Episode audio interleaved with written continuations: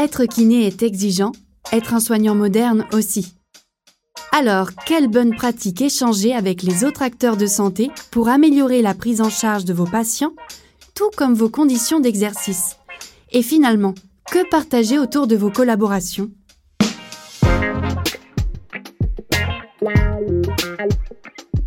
Aujourd'hui, Grégoire, alias Major Mouvement, reçoit Charles Brumeau, diététicien à Paris. Parce que nos comportements alimentaires ne se résument pas seulement à notre assiette, Charles nous parle de ces outils d'écoute et d'accompagnement qui favorisent l'alliance thérapeutique et l'atteinte des objectifs pour ses patients. Un enjeu de taille, tant pour les diététiciens que pour les kinés. Hey, salut, c'est Grégoire de Major Mouvement et pour ce nouvel épisode de Kiné Lab, le podcast, je suis avec mon ami Charles Brumeau, qui est diététicien et avec qui nous allons échanger autour des stratégies pour impulser des changements de mode de vie chez nos patients. Salut Charles, ça va? Salut Greg. Charles, est-ce que tu peux te présenter? Oui. Alors, Charles Brumeau, moi je suis diététicien depuis 5 euh, ans bientôt. J'aurais dit plus. Oui, c'est parce que je n'atteins pas la valeur de, du nombre des années. C'est beaucoup d'expérience, de sagesse, de maturité. Euh, et puis, j'ai été journaliste pendant 15 ans sur les euh, sujets de forme, bien-être et santé. J'ai commencé en psychologie de l'enfant et de l'adolescent. J'ai été assez rapidement euh, auteur. Et puis, ensuite, petit à petit, je me suis déporté sur des sujets plus nutritifs et nourrissants à mon sens et qui étaient l'alimentation, notre rapport à l'alimentation.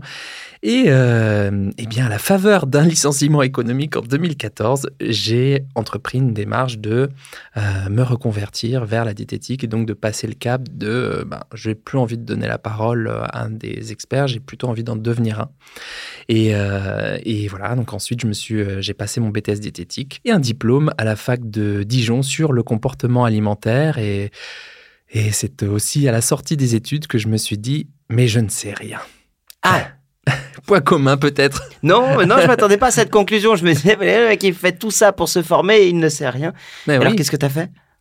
Mais En fait, c'est plus tu te formes sur l'humain et plus tu apprends à ouvrir des nouveaux compartiments comme des petites cellules que tu ouvres. Et plus tu en apprends, plus tu vois l'immensité de la complexité, euh, de la fragilité, de la vulnérabilité de l'être humain. Et donc plus tu apprends, ben, plus tu vois que c'est infiniment plus vaste que ce que tu pensais. Dans la diététique, dans la nutrition, pour nous kinés, c'est parfois difficile. Ce que je veux dire par là, c'est dans cette énorme pelote de laine de notre métier, il y a des petits bouts qui nous permettent de tirer des fils et d'arriver à bien dérouler ces problématiques-là. En diététique et en nutrition, on a parfois l'impression de ne même pas savoir par où commencer. Je me trompe? Non, tu te trompes pas, effectivement. Et moi, c'est euh, la première question que je pose à mes patients. Euh, qu'est-ce qui fait qu'on se rencontre? Et là, il y a souvent un blanc, il y a souvent genre... Euh, moi, j'ai vu de la lumière, je suis rentré. Ouais, c'est ça. je ne sais pas. Oui, mais c'est souvent, c'est, euh, bah, ils partent de, euh, bah, pour une majorité de mes, mes patientes, c'est euh, je cherche à perdre du poids et j'ai un rapport troublé à l'alimentation. Hmm. Et après, c'est toutes les questions d'exploration, peut-être qu'on en, on en reparlera, c'est toutes les questions d'exploration qui fait que, bah, justement, on, nous, notre rôle, et c'est aussi le, vôtre en tant que kiné, c'est de, vous voyez cette espèce de grosse pelote de laine, et vous cherchez à, à, tirer ce petit fil, avoir un petit truc qui dépasse, et puis dire, ah, tiens, là, je trouve une prise, il y a un truc. un truc qui Ça peut être dans une inflexion de, de voix, de regard, ou, euh, ou qu'est-ce qui vous fait dire que, par exemple, au début, si la personne a du mal à parler, c'est ça, quoi. En préparant cet épisode, Charles, tu m'as expliqué que l'écoute était au cœur de ta prise en soin. Alors, c'est aussi le cas forcément des, des kinés, mais comment est-ce qu'on fait pour bien écouter un patient? Tu m'as parlé d'inflexion de regard. Mmh. Ouais, c'est vrai que c'est quelque chose qu'on n'apprend pas à l'école, entre guillemets, dans notre formation de BTS diététique. Euh, en fait, c'est euh, c'est le point de départ et c'est primordial, justement, euh, d'écouter le patient avant de chercher à, dégoupiller sa boîte à, solutions. Ah Nous, c'est souvent notre tropisme, et je pense que peut-être aussi vous, c'est-à-dire que euh, bah, nos patients, ils viennent nous voir avec un problème, une problématique, et nous, on est vite tenté d'être en mode euh, bon, bah, c'est sûr que bon, votre problème, c'est sûr que c'est ça. Il faut manger plus de ci, plus de ça, ça serait mieux que. Alors, c'est important aussi d'avoir cette boîte à outils, ces solutions, etc. Mais euh, je pense qu'on loupe quelque chose si on ne prend pas le temps de euh, laisser déposer euh, ce qui arrive, de laisser déposer, de laisser parfois même euh, des temps de silence. Et ouais, donc cette écoute, c'est ça peut être de regarder vraiment la personne dans les yeux. Alors quand on est en visio, on en reviendra, on regarde directement dans l'œil ton de la, de la, caméra. Et il y a dans la qualité d'écoute, je parlerai plus de ça, développer sa qualité d'écoute, il y a aimer aimer faire son métier, aimer euh, l'humain et euh, voir que c'est un humain qui vient déposer sa fragilité, pas seulement son problème, mais qui vient déposer des choses en consultation. Et moi, je m'occupe de hum, certaines personnes qui ont euh, des troubles des conduites alimentaires et qui ont parfois un passé un petit peu ou un passif fragile par rapport à la relation à l'autre, hein, avec les questions d'abus, etc. Et donc, pouvoir écouter et pouvoir donner un temps de silence qui est contenant, euh, c'est quelque chose qui est euh, sécurisant aussi pour, euh, pour le patient. Mais l'écoute, elle se, elle se, c'est pas seulement de l'écoute en mode juste j'écoute, c'est des questions, des questions d'exploration qui sont en forme de curiosité bienveillante. Je t'en donne quelques-unes. C'est ben, qu'est-ce qui, qu'est-ce qui fait que vous dites ça? Qu'est-ce qui fait que votre rapport à l'alimentation peut être troublé? Qu'est-ce qui vous fait dire que vous avez du poids à perdre? Et euh, c'est là où on commence à tirer le, fil rouge du truc, quoi. Moi, j'ai aussi la chance de pouvoir prendre du temps. Mmh. Moi, je, toutes mes séances font au moins une heure à peu près. Donc j'ai le temps aussi de questionner le vécu, le parcours. Ça s'appelle un peu l'analyse fonctionnelle du truc. C'est en gros, euh, euh, voilà, votre rapport à l'alimentation, comment il s'est construit, enfant, adolescent, puis à l'âge adulte. Euh, est-ce que vous avez connu des restrictions quand vous étiez enfant et adolescente? Quel mécanisme vous avez mis en place à ce moment-là? Bah oui, par exemple, voilà, j'ai une, une patiente qui mangeait super vite au repas, mais qui ne pouvait pas s'empêcher de ça. Et en fait, elle m'a dit qu'elle était dans une famille nombreuse avec trois frères, et elle m'a dit, mais à table, c'était la guerre. C'est vraiment la guerre. Donc, euh, si tu pouves pas ton assiette, les trois frères, ils vont se dépêcher de, finir la tienne. Et donc, elle avait implémenté ça comme mécanisme. Pareil pendant ses études de, droit. Elle a fait des études de droit comme moi. Et, euh, après, du coup, on a déroulé ce, fil rouge. Et euh, on a pu mettre en place des trucs et de, pour se reconnecter justement à cette enfance et cette adolescence. Alors, c'est vrai que c'est très psy hein, pour le coup. mais qu'est-ce qu'une écoute qualitative, Charles? Une écoute qualitative, c'est... Euh, bonne question, tiens. Mm. Une écoute qualitative, c'est pouvoir euh, ben justement être euh, dans une... Dans, dans ton cœur, d'être disponible et curieux de ce qui va arriver. De pas forcément chercher dans ta tête à tout de suite être dans ah, il dit ça, donc ça va m'amener là, ça va m'amener vers telle piste thérapeutique obligatoirement, je vais faire ci, je vais faire ça, directement à être vraiment en mode arbre décisionnel, solution directe et tout. C'est important, mais je pense que dans un premier temps, c'est plus important et c'est même plus nécessaire de questionner, re-questionner, revérifier et euh, de prendre ce temps vraiment de euh, d'explorer ensemble euh, ce rapport à la bouffe, bon, moi, c'est vrai que c'est une très psychonutrition, donc on, est moins dans le côté, l'enquête alimentaire et tout ce que vous mangez concrètement euh, le jour, c'est plutôt euh, vers la fin de la consulte et tout. C'est parfois accessoire. Alors que là, c'est plutôt ben, dans, quelle, dans quelle situation vous prenez vos repas? Qu'est-ce qui vous met en tension?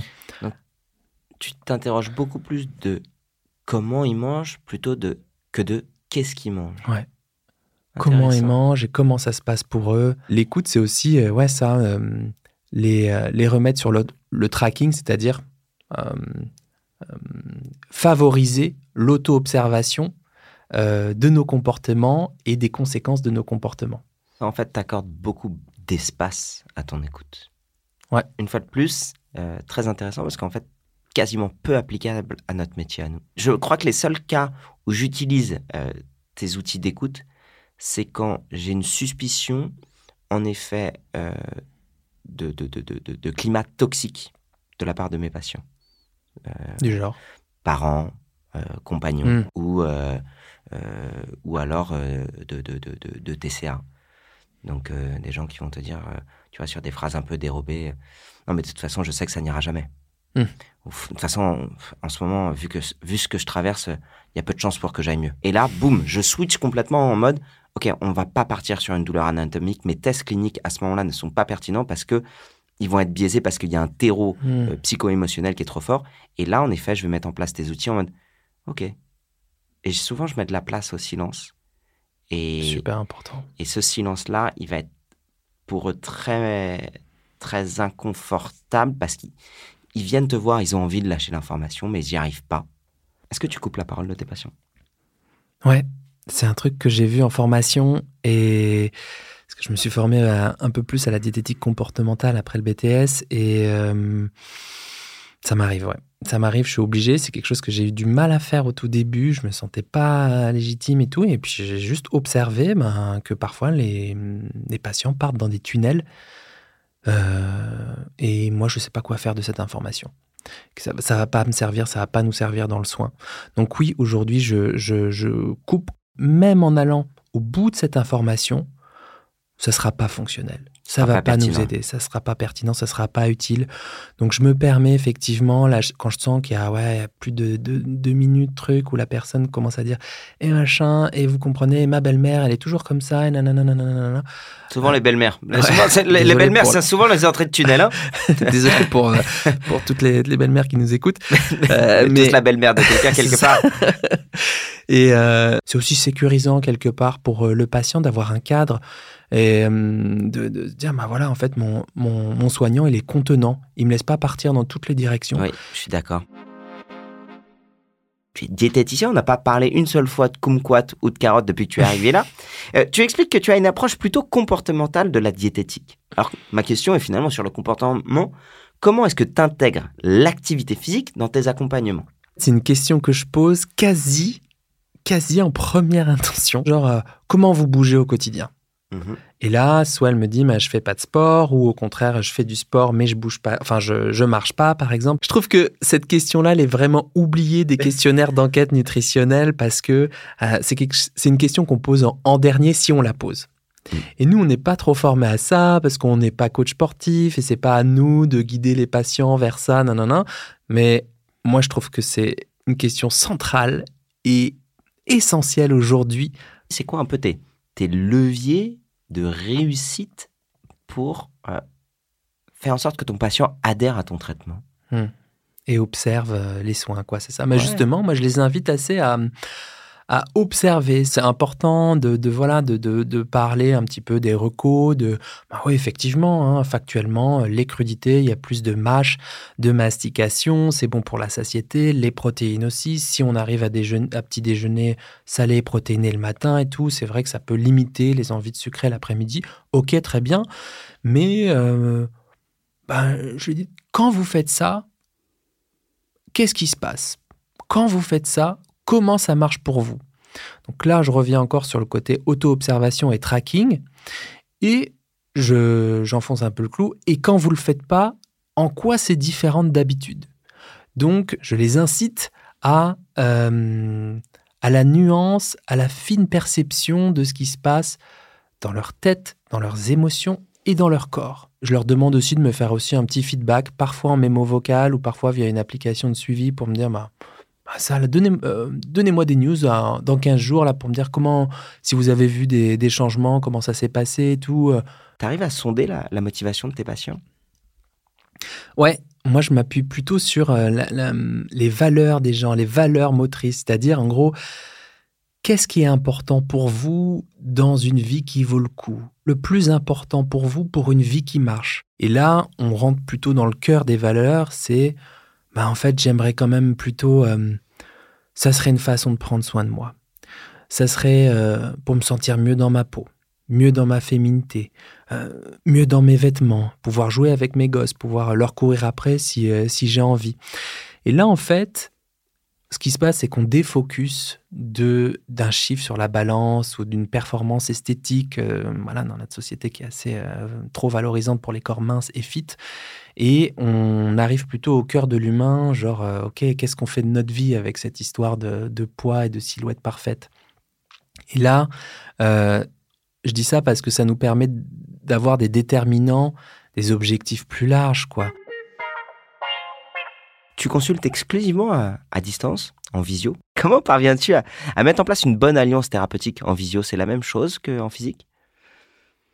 Hmm, moi, je pense que oui, qu'il y a assez peu de différence. Je peux l'affirmer aujourd'hui. Euh, d'une part, parce que je ne suis pas un diététicien, un peu euh, avec des plans alimentaires, des menus et en mode euh, je pèse mon patient, etc. Donc, je n'ai pas forcément besoin d'avoir ça en, cabinet. Est-ce qu'il y a des écueils, justement, quand on ne reçoit pas les patients physiques en cabinet?